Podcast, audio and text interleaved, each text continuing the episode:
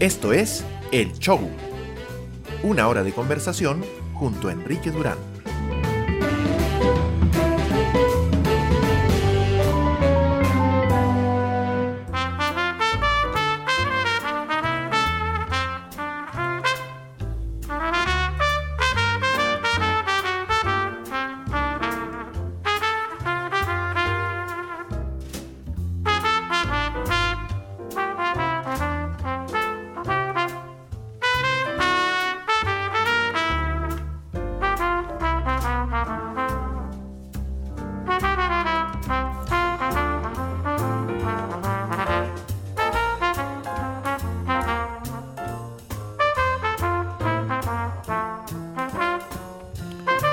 Son las 22 con 18 y es primero de julio de 2022. Bienvenidas y bienvenidos al show. Este es el episodio 3x6 del show con Enrique Durán. Empezamos mes nuevo, empieza otro, otro medio año. Acaba de terminar la primera mitad del año 2022, que parecía larguísima esa primera mitad. Y aquí la tenemos ya terminada, avanzando hacia otro año más. Aunque no lo parezca, estamos dentro, estamos dentro del tercer año de la pandemia, fíjense. Y tenemos que decir que ya empezó la cuarta ola de la COVID en el Perú. Esto es verdad. Las autoridades así lo han dado a entender. Las cifras de contagiados se elevan a mi alrededor, por ejemplo, yo estoy viendo bastante contagio y eso significa que en efecto estamos volviendo otra vez a una etapa de masificación de la enfermedad. Aunque la mayoría estamos vacunados, en algunos casos estamos esperando la cuarta dosis, mm, esta semana debería poder hacerlo, los contagios se están multiplicando. Gracias a las vacunas, la infección es leve, eso acaba de pasar con mi familia, por ejemplo, y casi sin consecuencias. Sin embargo, estamos eh, dejando de lado varias de las medidas de seguridad elementales que han ayudado a que estas olas se esparzan. Hay que prevenir todavía llevando una mascarilla en lugares cerrados donde sabemos que puede haber gran concentración de gente, como por ejemplo los que todavía nos movemos en transporte público. Si se van a mover en un taxi, igualmente, en un momento en el que está empezando un pico de contagios, mejor con la mascarilla puesta, las ventanas abiertas, tratemos de, en lo posible, ventilar el transporte público pese al frío que pueda estar haciendo. Es importante que estemos todavía en cuidado, la pandemia no ha terminado. Puede parecer que la pandemia ha terminado de alguna manera, pero no es cierto. Así que mascarilla en lugares cerrados, eh, sobre todo en aquellos en los que sepamos que podemos correr un mayor riesgo de contagio por concentración. Insisto, el transporte público es un sitio de ese tipo. De repente una tienda, un supermercado también son lugares en los que deberíamos estar un poco más prevenidos. Y nos referimos sobre todo a lugares en los que no estamos acostumbrados a estar. Ahora mismo ya no existen restricciones formales, aunque en muchos lugares públicos se nos está pidiendo presentar el carnet de vacunación eh, con al menos tres dosis para mayores de 18 años. Si no se han puesto todavía la tercera dosis, háganlo.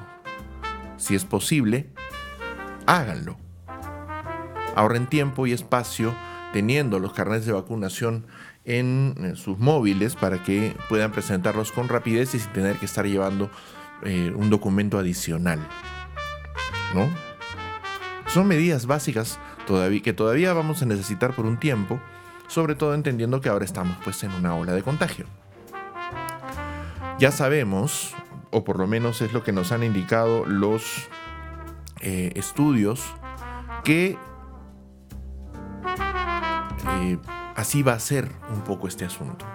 Vamos a tener olas de contagio, la vacunación nos está ayudando muchísimo a evitarlos en mm, la misma cantidad masiva que los tuvimos en las primeras dos olas y con mucha menos mortalidad y necesidad de hospitalización. Ya no vamos a decir de ingreso a UCI, que se ha reducido dramáticamente, casi casi sin incidentes, lo cual es esperanzador.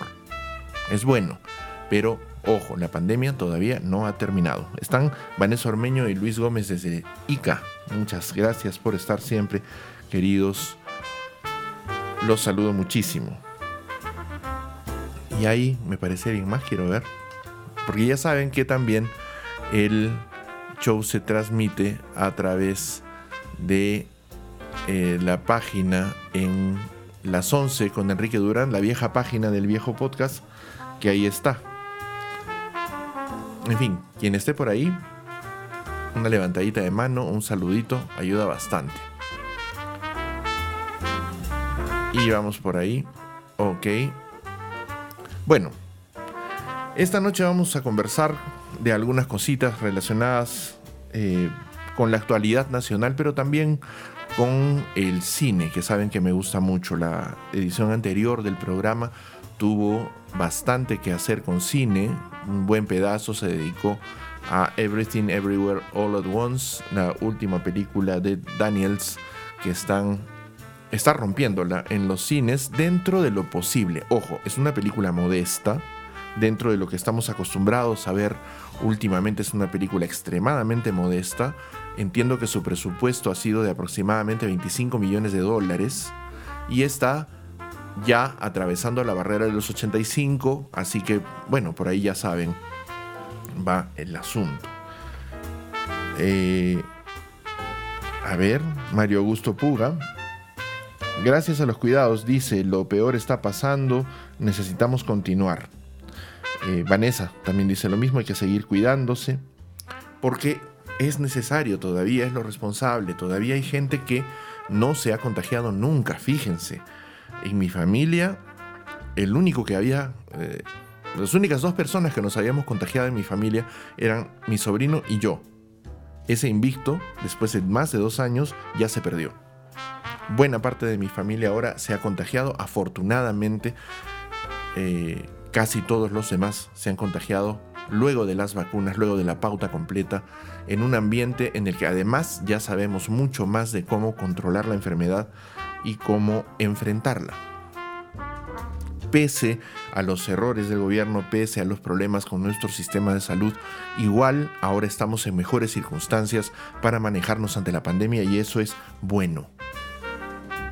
Dentro de todo, es un mejor lugar en el que estar quienes pasamos por la pandemia en primera ola sin vacunas y mucho, en mucho al azar a lo que podía saber la comunidad científica en ese momento, a lo que podía saber el personal médico para tratar de recuperar nuestra salud en esa primera etapa de la enfermedad, hemos avanzado muchísimo, a mucha velocidad, y eso es algo de lo que deberíamos estar orgullosos en el futuro, pero no descuidemos todavía las cosas.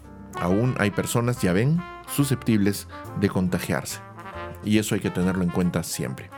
Son las 22.26, empiezo el programa con música como siempre, ya saben que por cuestiones de copyright tengo que utilizar covers para la emisión en vivo. Lamentablemente hay que decir también que Facebook igual está reconociendo las canciones a través de sus covers y me está objetando los videos en Facebook, así que lo que permanece en Facebook pues lamentablemente pierde la música aunque mantenga la pista de audio del show, de la, conversación en sí mismo. Pueden escuchar el programa completo, ya lo saben, desde mañana en Spotify buscándolo como el show con Enrique Durán y lo encontrarán también en Apple Podcasts, Google Podcasts y todas las plataformas de podcasting del mundo mundial. Y ahora, pues me voy con la primera de la noche. Les garantizo que voy a seguir buscando un poquito todavía. Esta es, este es un cover de una canción que me gusta mucho. Eh, la canción es La Verónica de Fito Páez. Está en su fabuloso álbum El amor después del amor, que este año cumple 30 años. Fito está haciendo una gira por muchísimas partes de Latinoamérica, presentando, digamos así, su nueva versión de un disco histórico, el disco más vendido de la historia del rock argentino, con los conciertos más multitudinarios. Esa es una, digamos, disputa que mantuvo durante años con Soda Stereo y con Redonditos de Ricota, con Patricio Rey y sus Redonditos de Ricota, que en ese momento también ejecutaron conciertos verdaderamente masivos. Eh, De ese disco extraen este corte los muchachos y muchachas de Esquina Constitución que junto con Sonia Sabinelli presentan esta versión de La Verónica en un ritmo bastante particular. A mí me gusta mucho. Se las regalo ahora y regreso en unos momentos para comenzar con el comentario de lo que ha pasado en el día en el show con Enrique Durán.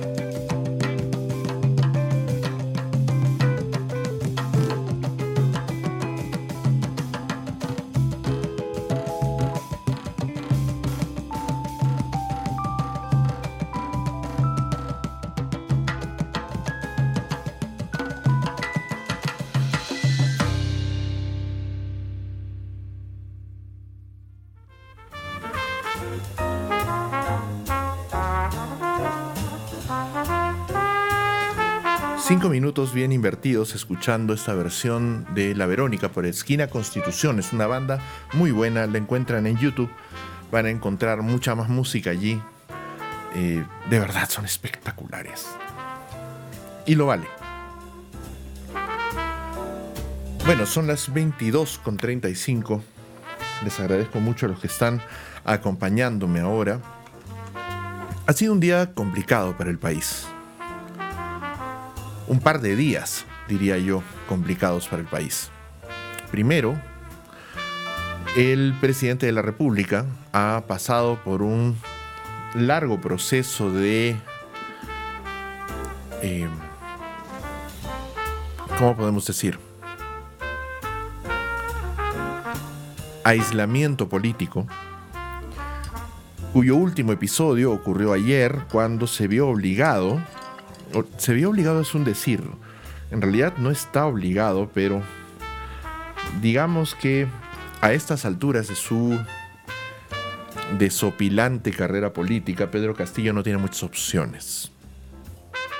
Así que simplemente tomó la que tocaba, que de alguna manera es la que ya le corresponde a una persona que está instalada en el eh, espacio público, y renunció al partido Perú Libre, del cual, de hecho, pues más allá de una militancia de formulario, no ha sido realmente militante. Castillo es un misterio político y lo va a continuar siendo incluso después de su, al parecer, cada vez más inevitable destitución. Ya sea por el camino de una algarada popular que no parece tener cuándo suceder.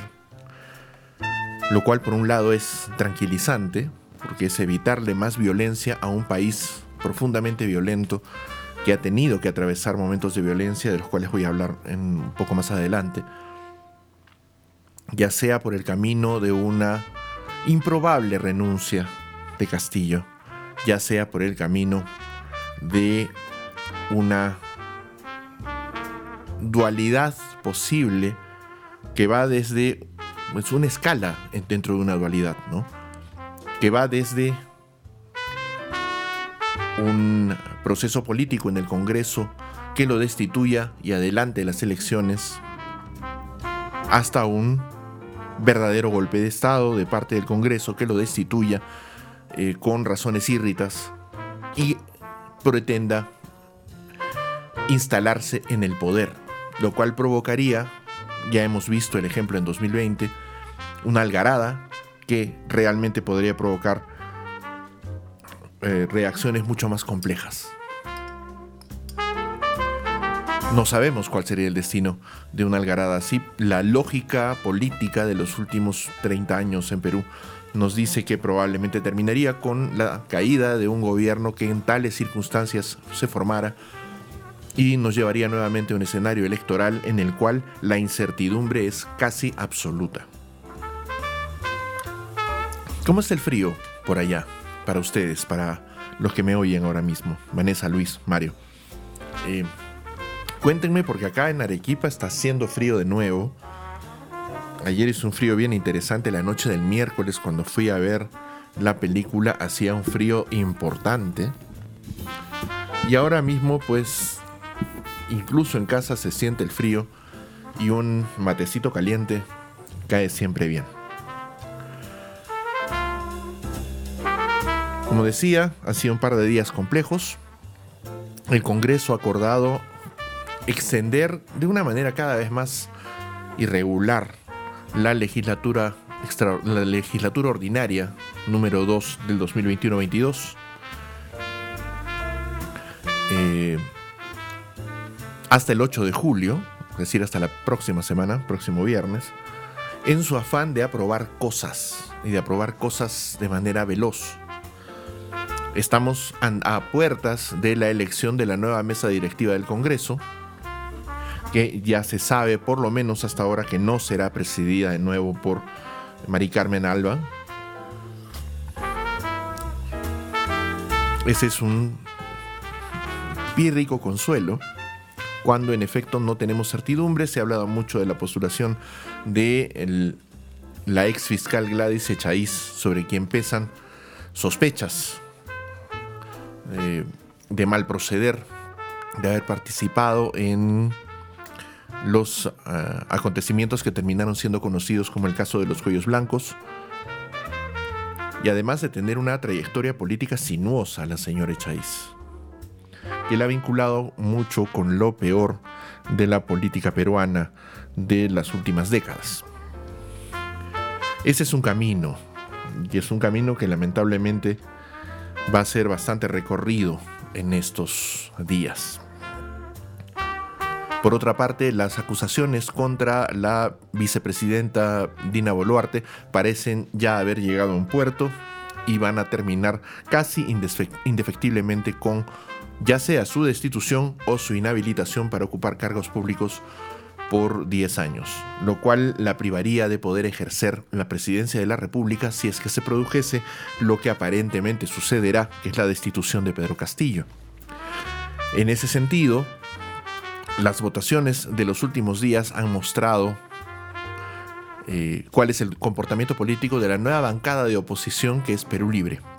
Al haber renunciado Castillo a Perú Libre ya, por lo menos formalmente, no se trata del partido de gobierno, en una cuestión inédita. Ojo, esto es inédito. Que yo sepa, por lo menos en los últimos 42 años, desde que regresó la democracia al Perú en 1980, antes de la caída en la dictadura de Fujimori, pero sumando ambos espacios,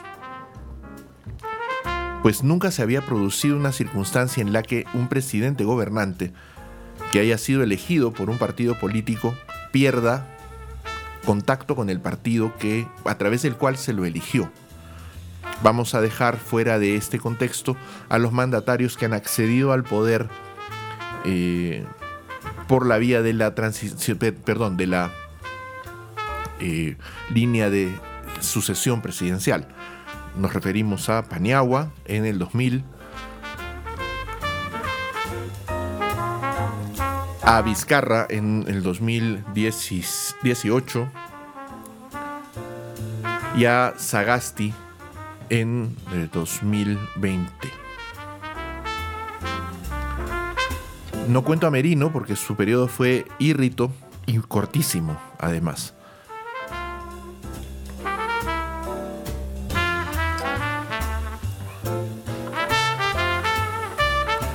Fuera de estos tres, todos los presidentes, exceptuando a Pedro Castillo, se han mantenido vinculados a su partido, al partido con el que se eligieron hasta el final de sus mandatos.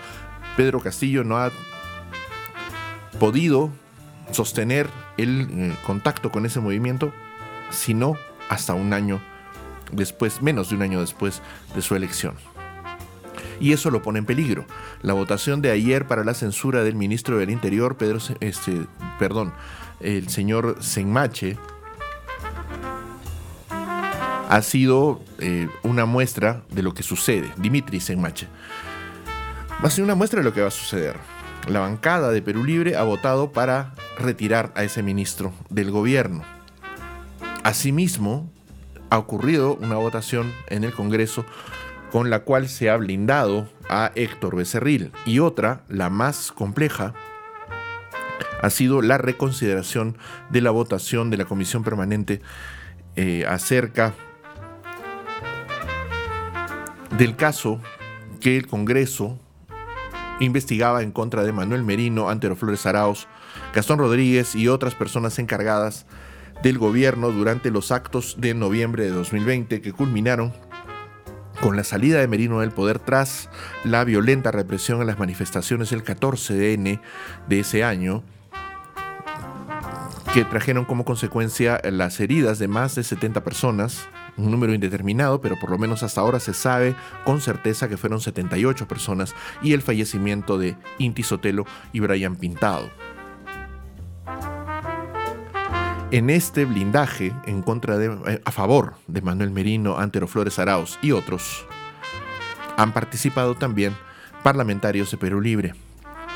Valdemar Cerrón, y no recuerdo quién es el otro, pero ahí están. Esto ya es eh, bastante terrible, tengo que decir.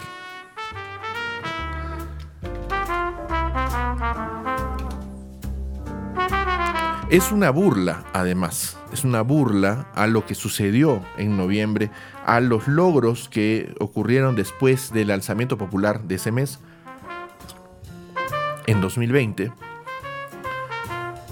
y a las muertes de estas dos personas. Aquí leo, por ejemplo, a alguien, eh, un tuitero que se identifica como arroba César G2021, que dice, ojo, esto es bien feo blindaje, Merino asesinó a tu hermano, Antero Flores lo hizo, el general Gastón Rodríguez. Eso se lo está respondiendo, ojo, aquí ya Sotelo, la hermana de Inti. Si la respuesta es no, estás hablando piedras contra estas personas. El Ministerio Público ya está investigando, debe incluirse a los instigadores que utilizaron a jóvenes para asaltar al gobierno. Y con esto muestra una foto en la que incluye, fíjense, a Ollanta Humala, George Forsyth, a Mirta Vázquez, que entonces era congresista, Rocío Silva, que también era congresista, junto con Alberto de Belaunde, Daniel Olivares, Francisco Sagasti, y acusa también directamente a Martín Vizcarra, Verónica Mendoza y Julio Guzmán de haber conspirado ¿no? para esto. Poco recuerdan las personas que ahora han votado a favor de este esperpento, que incluso la propia señora Fujimori en noviembre de 2020, al día siguiente de los hechos que provocaron la muerte de Inti Bryan, escribió este tuit que está en su timeline. Lamento profundamente que dos jóvenes hayan perdido la vida por esta crisis política. La situación es insostenible, dijo Fujimori. Si el presidente Merino no renuncia, debe ser censurado hoy mismo. Fuerza Popular apoyará la convocatoria inmediata del Pleno del Congreso. Lo que en efecto hizo. Fíjense. Es una circunstancia muy complicada. Ahora mismo vivimos en un momento horrendo de la historia del país. Y la pregunta que están haciéndose muchas personas, sobre todo gente que observa la política de cerca, tiene mucho sentido. ¿Qué ha pasado? ¿Por qué no hay manifestaciones en las calles? ¿Por qué la gente no sale a protestar como lo hizo en noviembre de 2020? Y me ha parecido muy interesante un análisis que escuché el otro día oyendo el muy interesante espacio, valgan mis redundancias. Recuerden que mucho de esto eh, es... Eh, un proceso que se va haciendo inmediatamente. Yo voy mirando información y la comparto con ustedes a partir de, mis filtros personales, digamos. Yo estaba mirando ayer el muy interesante programa de Glatzer Tuesta en IDL Radio, que ustedes pueden seguir todos los días, de lunes a viernes en vivo, a través de YouTube o a través de Facebook, si les parece. Cuando eh, Glatzer en No hay Derecho conversa con Carlos Monge, un antropólogo y analista político, que llega a una conclusión que me parece muy interesante. Lo que ocurrió en noviembre de 2020 no fue un proceso, eh, digamos, de alzamiento popular o de movilización en ese sentido, en el sentido clásico, ¿no? No ocurrió porque fuera Merino. No ocurrió porque hubiera perspectivas de un cambio. Ocurrió, entre otras cosas, porque al momento de su destitución, Martín Vizcarra, que fue eh, vacado por el Congreso de una manera irregular, era un personaje político extremadamente popular que había, este, había conectado muy bien con eh, la población. Su salida intempestiva dejó a la población expectante por lo que pudiese hacer el gobierno que entraba. Ahora, ya existían antecedentes de Merino, porque había intentado, eso no debería olvidarse nunca, Merino había intentado, junto con esa mesa directiva, apoderarse del gobierno poco antes del momento final de la destitución de Vizcarra el 10 de noviembre de 2020. Ya lo habían intentado antes, pero con este torpe intento, perdón, discúlpenme las redundancias, de aproximarse a las Fuerzas Armadas, que luego tuvo que ser disculpado por el aún entonces presidente del Congreso, Manuel Merino, diciendo que solamente había llamado para darle calma a los generales de las Fuerzas Armadas, que por otra parte habían respaldado a eh, Vizcarra repetidas veces. Y tácitamente lo hicieron también poco después cuando en la mañana del domingo 17, si no recuerdo, eh, Merino intenta solicitar la presencia del de, eh, ejército en Palacio de Gobierno y las Fuerzas Armadas ya no lo obedecían, puesto que ya se trataba de un gobierno que había nacido ilegítimo y se había ilegitimizado aún más con los actos de represión contra la población del 13, 14 y 15 de noviembre, especialmente el 13 y 14. Esos actos, esos hechos, produjeron, ese actuar del gobierno produjo esta reacción de la población, que no necesitaba pasar por una por un gobierno irregular que tratase de destruir las cosas que la población sentía útiles. El comportamiento y el talante megaconservador del brevísimo intento de gobierno de Merino formaron parte de las causas que terminaron provocando este alzamiento popular que terminó por destituirlo, porque fue el alzamiento popular lo que logró la salida de Merino del poder. Por mucho que él no lo admitiese, porque por mucho que intentase hasta el último momento vindicarse como alguien que estaba siendo arrastrado fuera de un papel que le correspondía en la historia. Algo que intenta hacer, ojo, en los últimos días ha intentado de alguna forma restablecerse como un político, como un estadista que fue privado del derecho al poder. Y no es cierto, porque eh, Manuel Merino como presidente del Congreso, con las justas hubiese tenido que hacer lo que ya había sido convocado, que era llevar al país hacia las elecciones generales de 2021. Ese era todo el papel que le tocaba en caso de que se hubiese quedado en el poder. Pero Merino tiene esta alucinación de que le correspondía más. Él y otras personas en el alrededor suyo, que forman parte de la coordinadora republicana, por ejemplo, que fue lo que estuvo en el poder durante esos breves cuatro o cinco días, y que finalmente terminó provocando lo que estamos sufriendo ahora mismo, ese proceso de derechización extrema por un lado, de izquierdización absurda y vacía por el otro, nos ha llevado a esta circunstancia en la que ahora mismo estamos en eh, manos de un Congreso eh, predador y de un gobierno incapaz, un ejecutivo incapaz.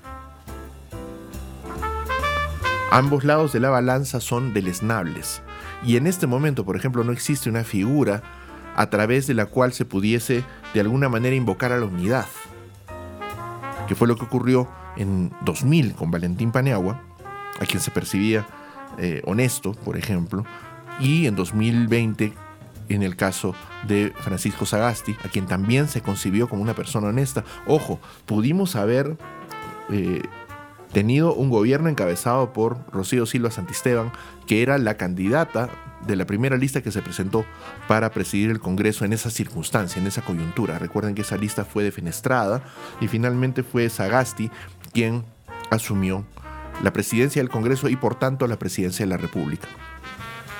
Todavía resta escribir el relato histórico de lo que sucedió en esos momentos y del proceso de la salida de ese gobierno.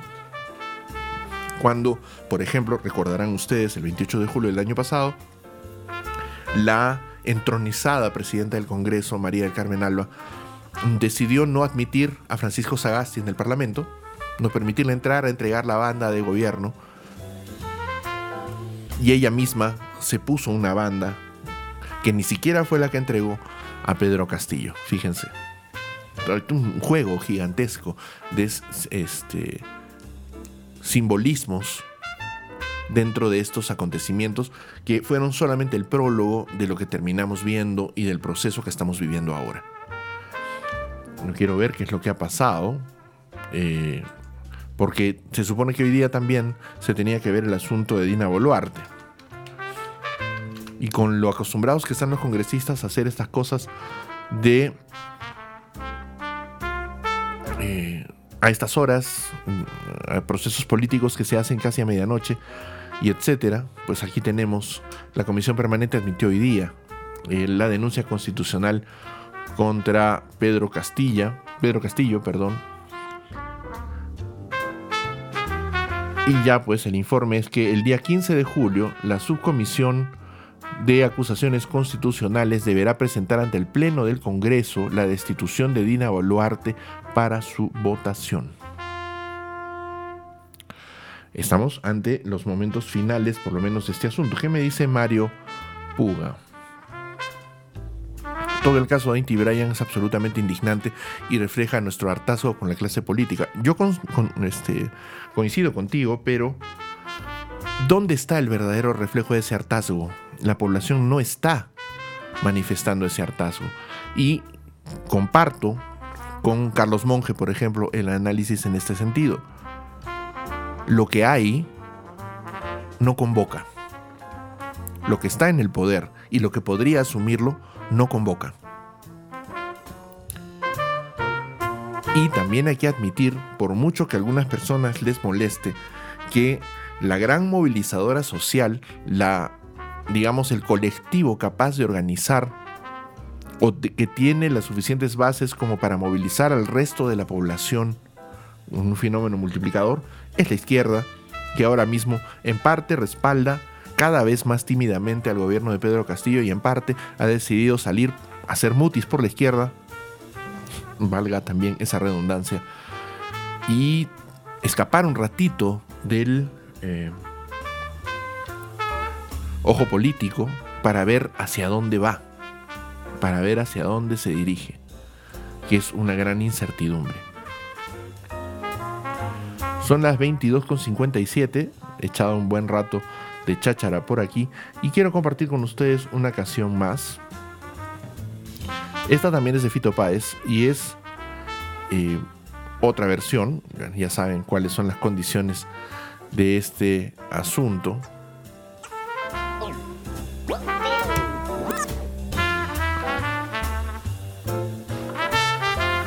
Este es de un eh, conjunto de personas que a mí me gusta muchísimo eh, y que ya habíamos escuchado en algún momento previo del show.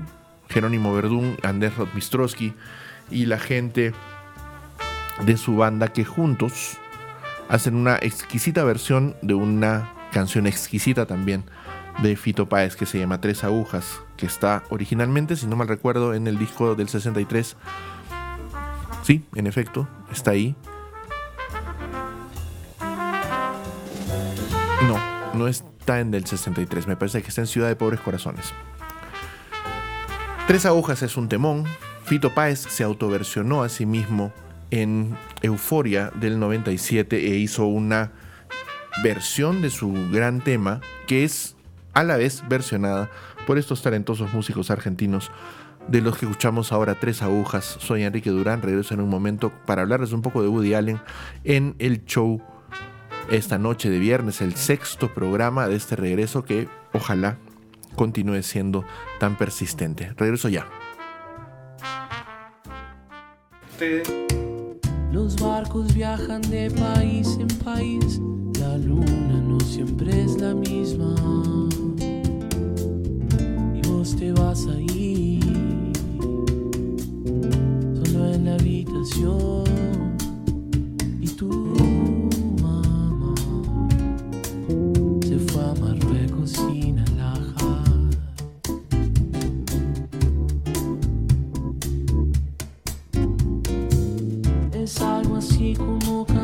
de todo, todo sigue dando vueltas. Estoy abriéndome, estoy cansándome. Mi nación no tiene cruces ni banderas.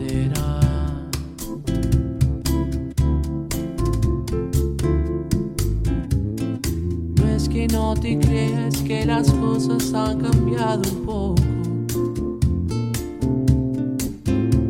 Es mi corazón quien decide entre el mar y la arena. Necesito verte antes que sea demasiado tarde. Casi son las tres, tres agujas tengo en la cabeza.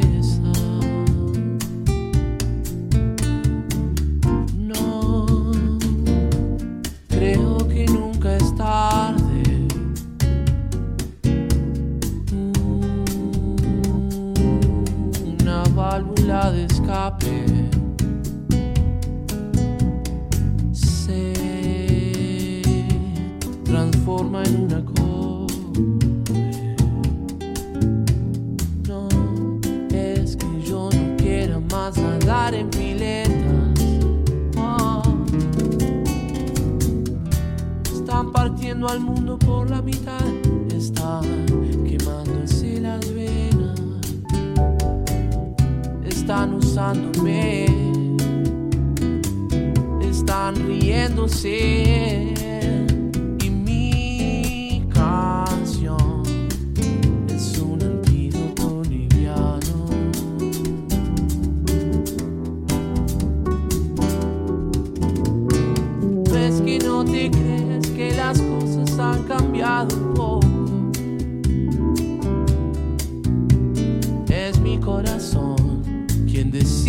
El mar y la arena.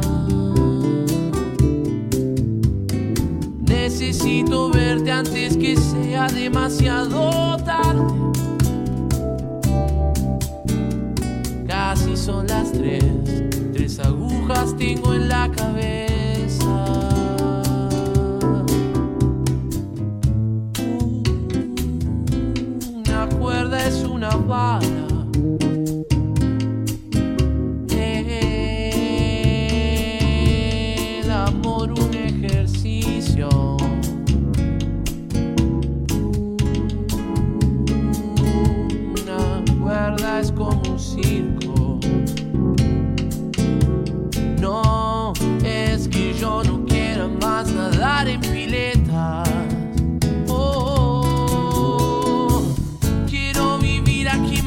Cambiar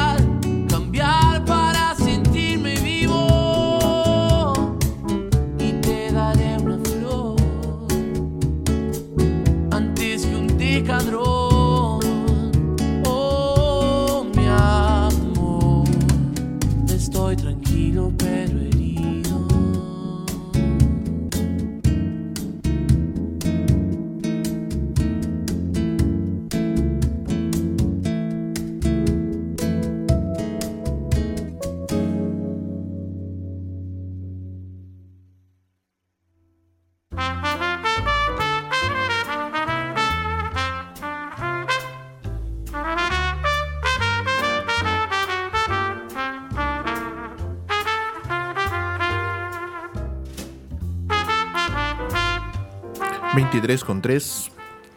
Tres agujas, cantada por Jerónimo Verdún. Y en el bajo, la línea principal musical de esta banda, Andrés Rosmistrowski. Como siempre hay que confirmar, Tres Agujas está en efecto en Del 63. Que con todo es un disco que yo los invito a escuchar, está en Spotify, lo pueden oír ahí. Van a sentir el sonido viejo de un disco argentino de 1984, de un músico inexperto que recién se metía a grabar su propia música, que había colaborado ya con los grandes. En ese momento Fito componía para eh, Juan Carlos Baglietto, lo cual no es decir poca cosa. Recuerden que Fito tenía entre 20 y 21 años cuando compuso este disco. Se convirtió en un ídolo absoluto en Argentina en 1985 con 21 años. Eso es mucho decir. Y compuso muchas de las mejores canciones que llegó a componer a lo largo de su carrera en esos años. Si ustedes se sientan un ratito a escuchar la música de Fito en esos primeros discos, si pueden ver sus presentaciones en vivo, van a encontrarse con una calidad musical de tales dimensiones que solamente podías continuar explotando hasta la que probablemente es su punto más alto en Circo Beat. Probablemente ahí está el punto más alto de Fito, la consecuencia natural de Circo Beat que fue la euforia después. Probablemente da los últimos chispazos del mayor talento de Fito, aunque hay varios más en algunos discos posteriores. En Rey Sol, por ejemplo, hay auténticas maravillas de música. Y me parece que su Rodolfo, su disco acústico en el que solamente él y su piano hacen toda la música, es también un disco que contiene música muy interesante, más íntima, más cercana. Vamos por ahí. El segundo tema del que yo quería hablarles esta noche es lo que se ha anunciado hoy. Hoy se ha sabido, bueno, no se, no se ha sabido exactamente hoy, pero en estos últimos días se ha sabido que Woody Allen, el talentoso director estadounidense, de cuyas, de cuatro de cuyas películas vamos a ver imágenes ahora mismo en la pantalla para los que me están siguiendo por eh, Facebook. Yo tengo 20 segundos de desfase con ustedes, por si acaso. Así que lo que están escuchando ahora lo dije hace 20 segundos, por si acaso. Vamos a hablar de cuatro películas que para mí son muy significativas en la, en la filmografía de Woody Allen.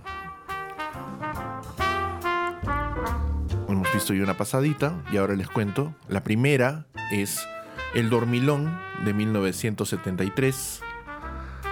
La siguiente imagen es de Selig de 1979. La siguiente imagen es de Medianoche en París, una película tierna y entrañable ya del Allen de los años 2000. Y finalmente, la última imagen es de Blue Jasmine, una película ácida, una película potente, eh, que es un relato del desastre, del declive del imperio americano, por así llamarlo, que se vivió a principios de este siglo con la crisis de las hipotecas subprime y el colapso financiero mundial de 2008. ¿Qué puedo decir yo de las películas de Allen eh, que estoy mostrando en, en estas imágenes? Voy a esperar que dé la vuelta otra vez y les voy a explicar un poco cada una. El dormilón, Sleeper, de 1973, es una película de Allen que yo vi muy, muy pequeño. A las dos primeras las vi pequeñísimo. En ese entonces, todavía era posible ver buen cine. Eh, medios abiertos. El Dormilón y Zelig las vi en Panamericana.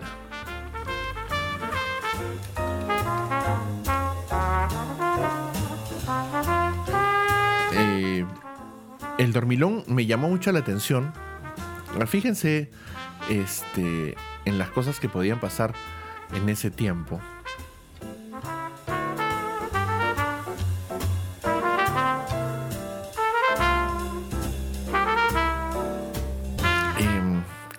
Les explico? Yo había visto varias películas de Allen en ese momento. Eh, perdón, varias películas en ese momento. Porque las pasaban en la tele, porque había cosas interesantes en la televisión en ese tiempo. Les hablo de 1982, cuando yo tenía unos 7, 8 años, 82, 83. Había visto una película que me pareció muy rara. Y era obvio que me pareciese rara para la edad que yo tenía en ese momento. Había visto THX 1138 de George Lucas que le habían pasado, había visto una película que era un, una adaptación de la, la, cual volví a ver después y creo que la he recuperado por ahí, que era una adaptación de Un Mundo Feliz de Aldous Huxley. Y también había visto de chico una serie que se llamaba La fuga de Logan. También había visto Buck Rogers, por ejemplo, y Star Wars. Todo esto, aunque no, parezca, formaba parte de eh,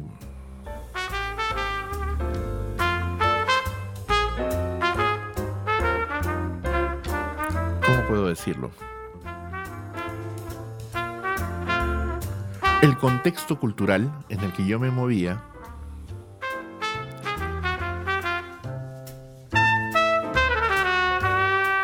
al momento en que vi El Dormilón. El Dormilón era una película rara. Hablaba de un personaje que se queda dormido, al que duermen quirúrgicamente en 1973 y al que despiertan 200 años después, tan accidentalmente como eh, lo duermen. Y se despierta pues en un mundo distópico, muy parecido al de al de Aldous Huxley, donde la humanidad está sometida a una dictadura, donde no hay un eh, contexto social parecido siquiera al que se estaba viviendo en los años, a comienzos de los años 70, que era, eh, digamos que el punto más alto de la revolución sexual, de la libertad etcétera, etcétera.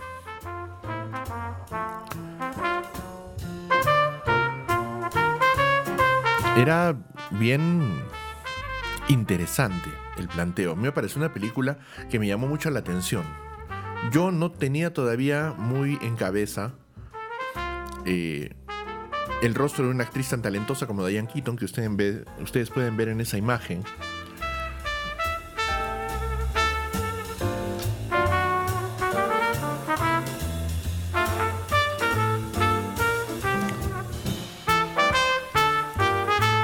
Ya me empezaban a mostrar a Woody Allen. O a Woody Allen lo entendía yo, muy pequeñito, como un cómico.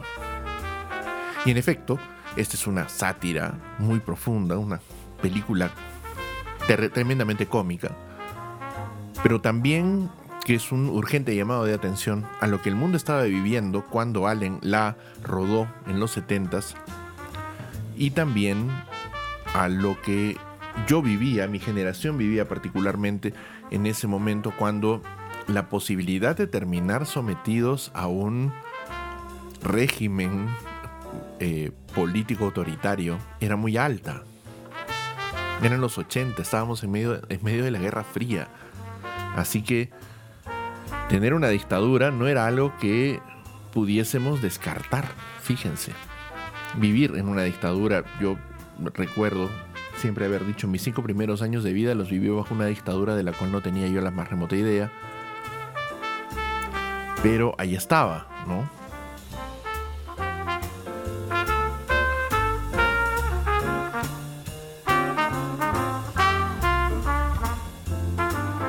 La siguiente película, Zelig, o Selig, como ustedes prefieran, es otra comedia, pero es una comedia que ronda el más profundo absurdo. En Panamericana, donde yo la vi, Originalmente la presentaron como Zelig el camaleón humano. Y trata, es un falso documental en donde eh, Woody Allen encarna a este personaje. A ver si encuentro aquí. Se me ha olvidado el nombre del personaje. Ahí está.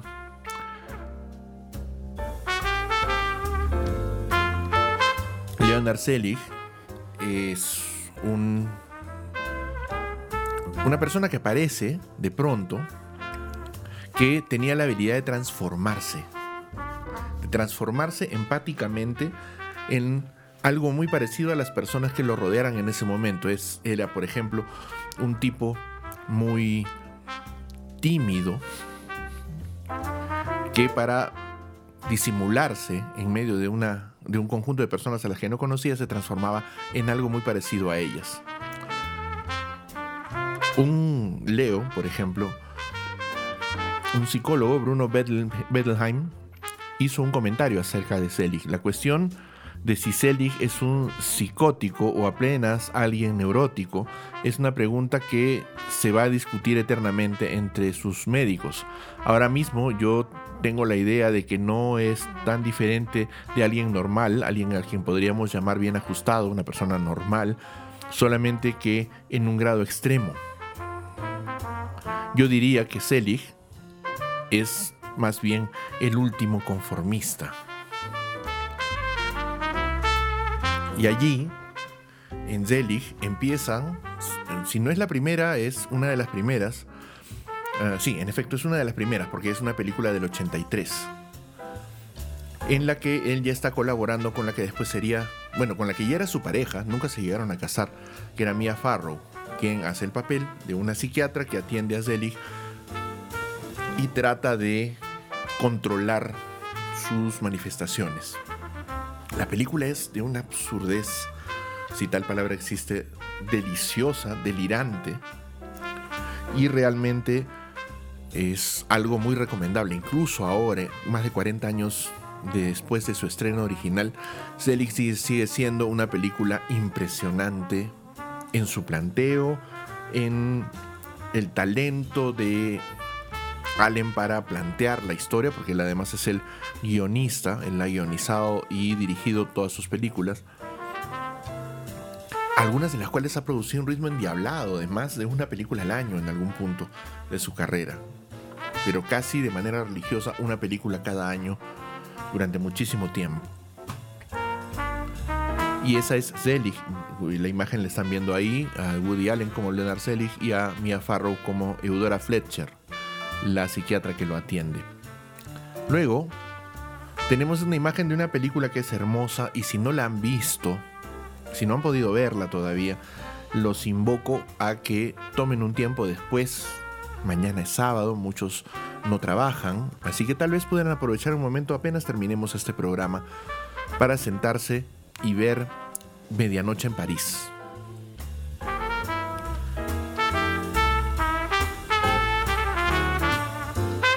Medianoche en París, si no estoy equivocado, es la película que le termina dando a Woody Allen su único Oscar como director.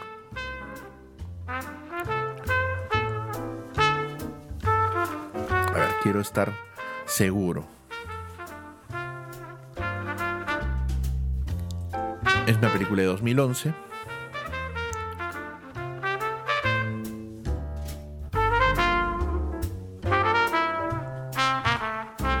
me equivoco.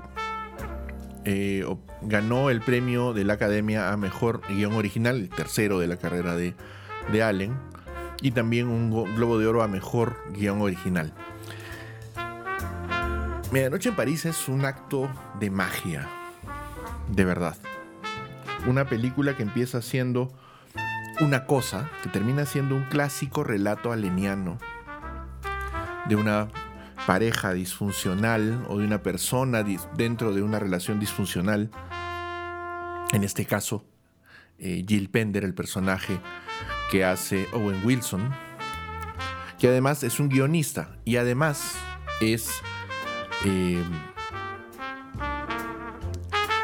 es Woody Allen, el personaje que crea Woody Allen para que lo encarne Owen Wilson es sí mismo. Es, es imposible no reconocer a Woody Allen directamente en la actuación de Owen Wilson. Además, se viste como él. Es algo. No solamente se viste como él, sino que actúa como él. Y eso ya es bastante interesante. Incluso el tono de voz. Por eso es tan importante ver las películas en su idioma original. Cuando ustedes vean, si pueden verla, si no la han visto ya, o si desean reverla, de verdad es una película que se puede rever muchísimas veces. Eh, Van a notar que Owen Wilson incluso hace la voz de Woody Allen cuando hace esta película.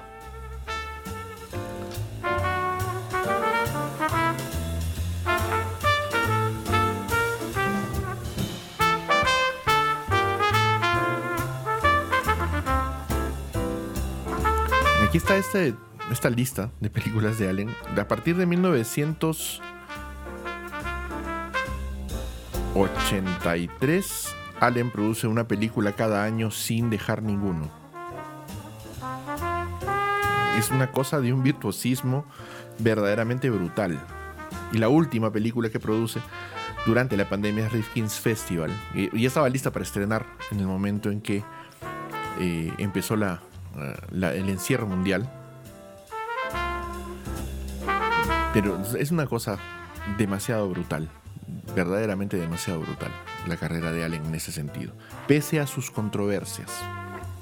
Si no han visto, eh, me pregunta Vanessa si Medianoche en París está en alguna plataforma y quiero contestar esa pregunta ahora mismo.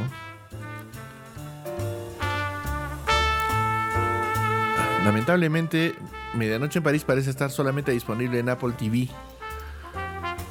y no está disponible como parte del catálogo. Hasta hace poco estuvo disponible en Netflix y si no mal recuerdo también estuvo disponible en eh, Amazon Prime.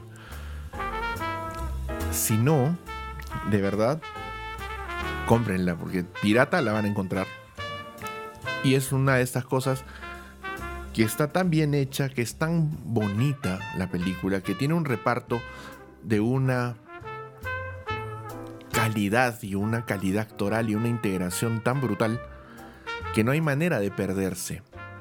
Como les digo, la película en sí misma esta película en sí misma no es porque sea la única que tenga esa cualidad en la filmografía de Allen, por si acaso, pero en mi caso particular, por las cosas que yo estaba viviendo en ese tiempo, es un acto de magia, de verdad, cuando yo pude verla. Me parece que yo la vi en 2012. Los personajes que en ella aparecen, por el desarrollo dramático de la historia, es algo verdaderamente hermoso. Que no debería perderse. De verdad no debería perderse. Si, pueden, véanla. Si no la pueden ver hoy, véanla mañana, pero vean, es una película verdaderamente espectacular. Que entra dentro del tono de las películas que le gustaba hacer a Allen, donde resuelve una relación tirante y que se va de coche por completo a través de una transformación del protagonista. Y finalmente tenemos una resolución que termina siendo benéfica para todos. Es interesante, sobre todo ahora que estamos acostumbrados a cierto tipo de resoluciones. Eh, este final, el final de Medianoche en París, es probablemente un final muy Disney para una filmografía como la de Woody Allen Pero de verdad es una vuelta de tuerca alucinante que merece ser vista. Cada cosa que, eh, que se pueda decir sobre esta película es justa. De verdad, es, un, es un logro en la carrera, en la destacadísima carrera de Woody Allen como director. Y la siguiente película que les muestro en esta última diapositiva es Blue Jasmine. Blue Jasmine es una película de 2013 donde aparece una actriz de características superlativas. Es maravillosa en manos de Woody Allen, Kate Blanchett. Eh, allí también aparece una actriz que en ese momento estaba teniendo mucha figuración en el cine, que era Sally Hawkins, que actuó en una película, sino, ajá, claro, que se llamaba Happy Go Lucky. Es una película bien indie, pero que es magnífica. De verdad, es magnífica también. Si pueden ver Happy Go Lucky de 2008, que le dio a eh, Sally Hawkins un, globo de oro como mejor actriz,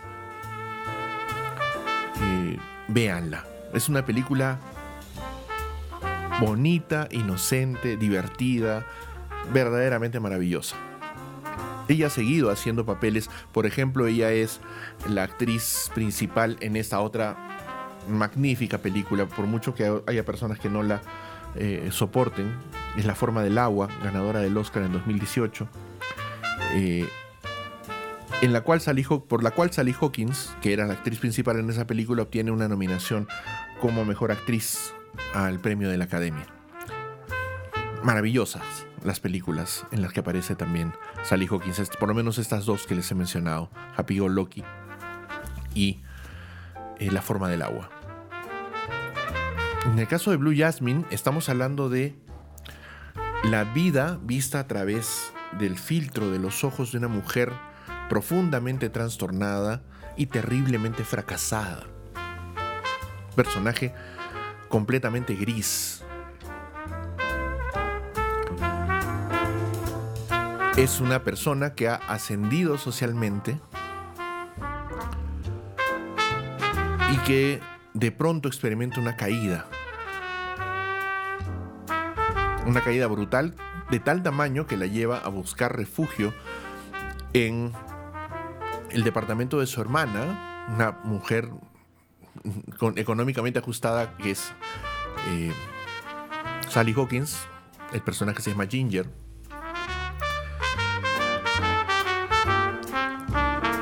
En una metáfora de lo que ocurrió en 2008, de lo que ocurrió un poco antes de repente, con algunas estafas bastante conocidas de eh, el momento, ¿no?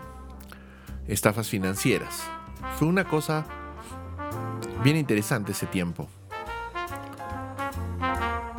Y el retrato que de, esas, de esa época, el retrato que de esa sociedad de los Estados Unidos hace Woody Allen en Blue Jasmine es demoledor, es ácido, es terriblemente sarcástico y muestra el profundo vacío en que estas personas viven.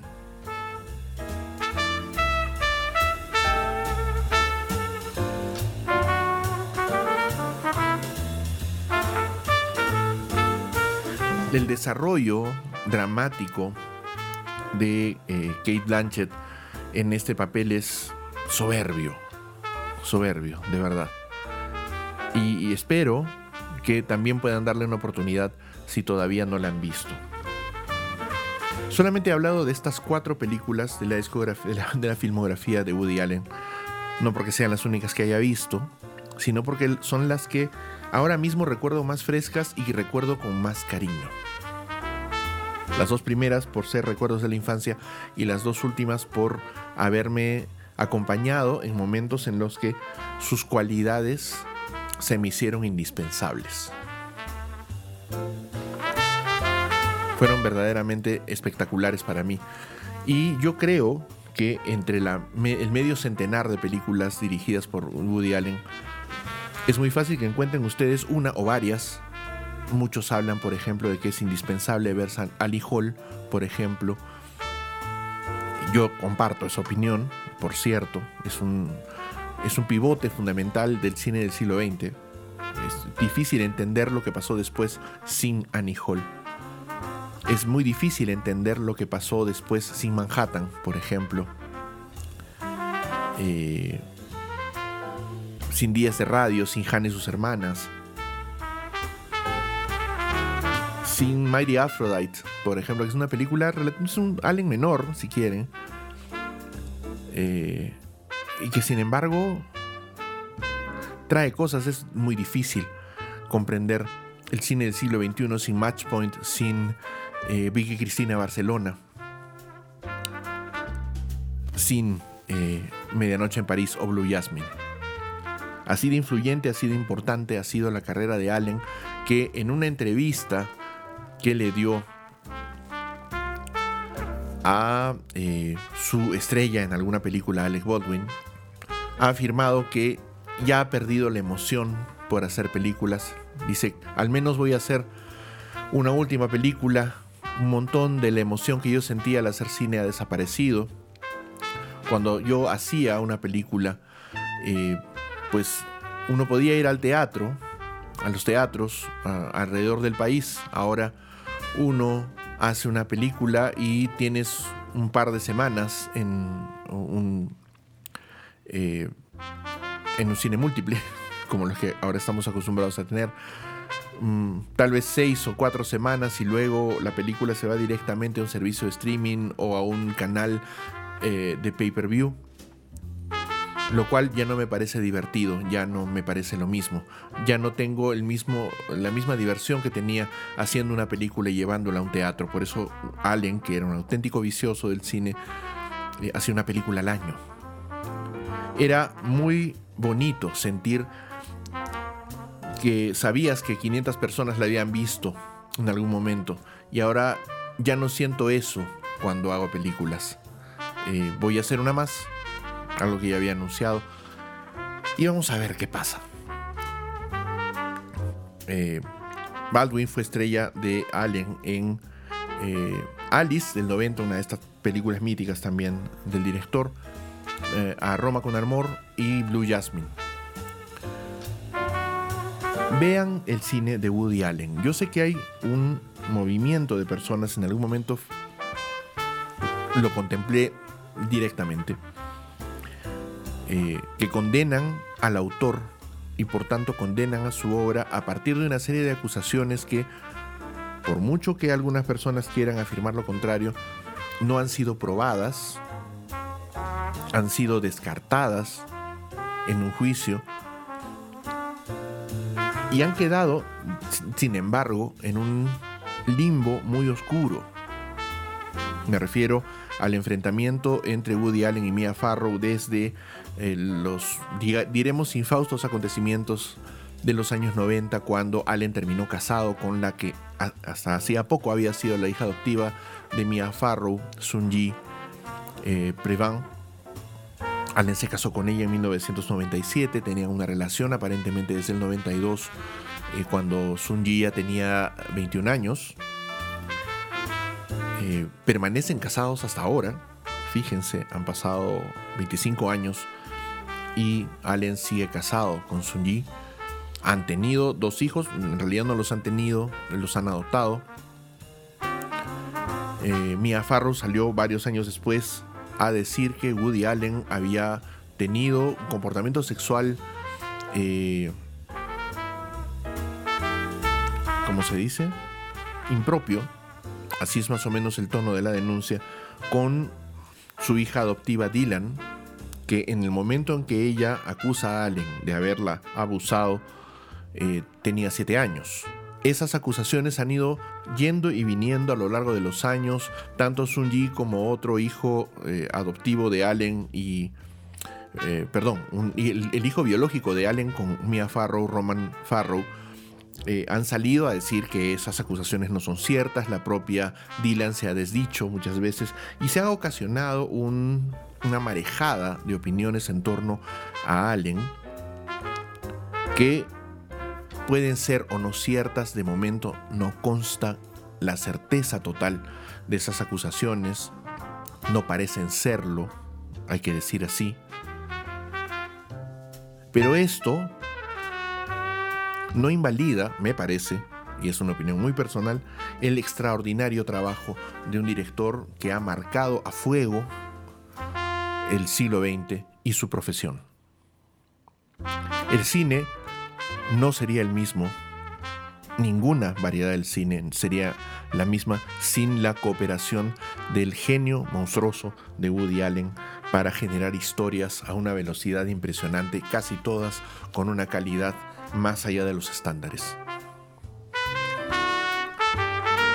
Es complicado a veces juzgar a la obra separándola de su autor, pero es un ejercicio que todos deberíamos hacer. La gente continúa admirando, por ejemplo, a Ernest Hemingway cuando se trataba de una persona con un carácter moral mucho más que reprobable, además de un alcohólico irredento, eh, vicio que lo llevó, enfermedad y vicio que lo llevaron al suicidio.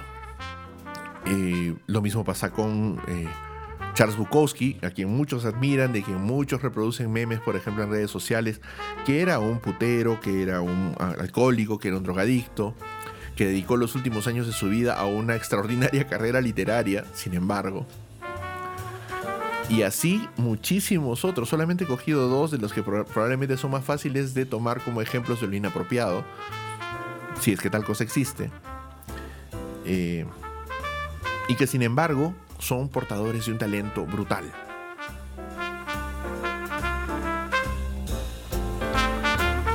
Allen, 86 años ya, es también portador de un talento brutal.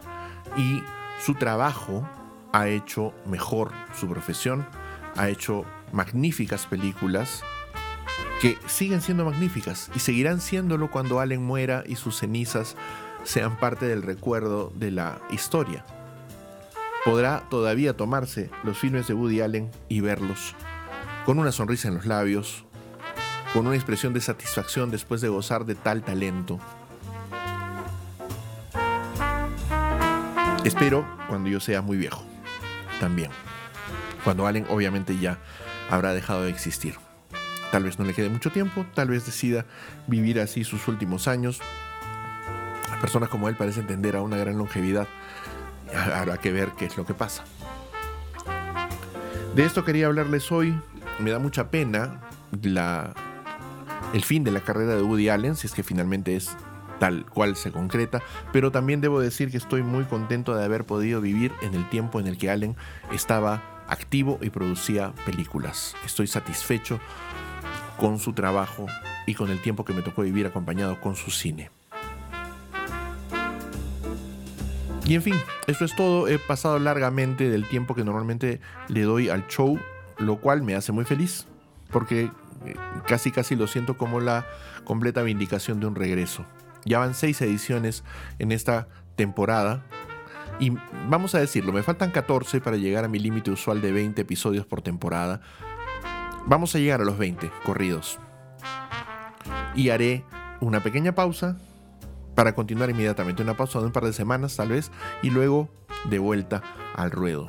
Eh, para mí, se los he dicho, hacer el show, acompañarme con ustedes, sus comentarios y su eh, generosidad con este pequeño espacio me resulta reconfortante. Es una eh, forma de terapia para mí, en muchas formas. Discúlpenme los errores, he aprendido que estas, estos dislates, estas faltas de coordinación, a veces estos errores que no solía cometer normalmente son una consecuencia de la COVID. Yo ya lo he dicho alguna vez y fue algo que se me diagnosticó en su momento, es el síndrome posterior a la COVID que te da que te quita, perdón, la memoria de corto alcance en algunos puntos, algunas memorias relacionales difícil, eh, causa distracción, abstracción y una incapacidad para mantener cierto nivel de hilación. Que bueno, es parte de lo que nos toca vivir por haber experimentado esta pandemia. Yo prefiero tener esto a las peores consecuencias. Estoy agradecido de no haber tenido que llegar más allá gracias al tratamiento médico, al cariño de mi familia y al apoyo de mis amigos y de las personas que me rodean y me rodeaban en ese instante. Y si esta es la consecuencia, perder un poco de coordinación o algo de dilación, eso se puede recuperar con un poco de ejercicio y el show es un gran ejercicio para recuperar esas capacidades gracias a ustedes y al espacio que me permiten invadir de sus vidas. 23 con 38 termino aquí el programa. Nos reencontramos de nuevo el lunes a partir de las 22.15. Soy Enrique Durán, los he acompañado en este momento para pasar un rato antes de irnos a dormir, eh, conversando de algunas cosas y escuchando buena música. Nos volvemos a ver el lunes a partir de las 22.15. Muchas gracias por acompañarme. Chau, chau.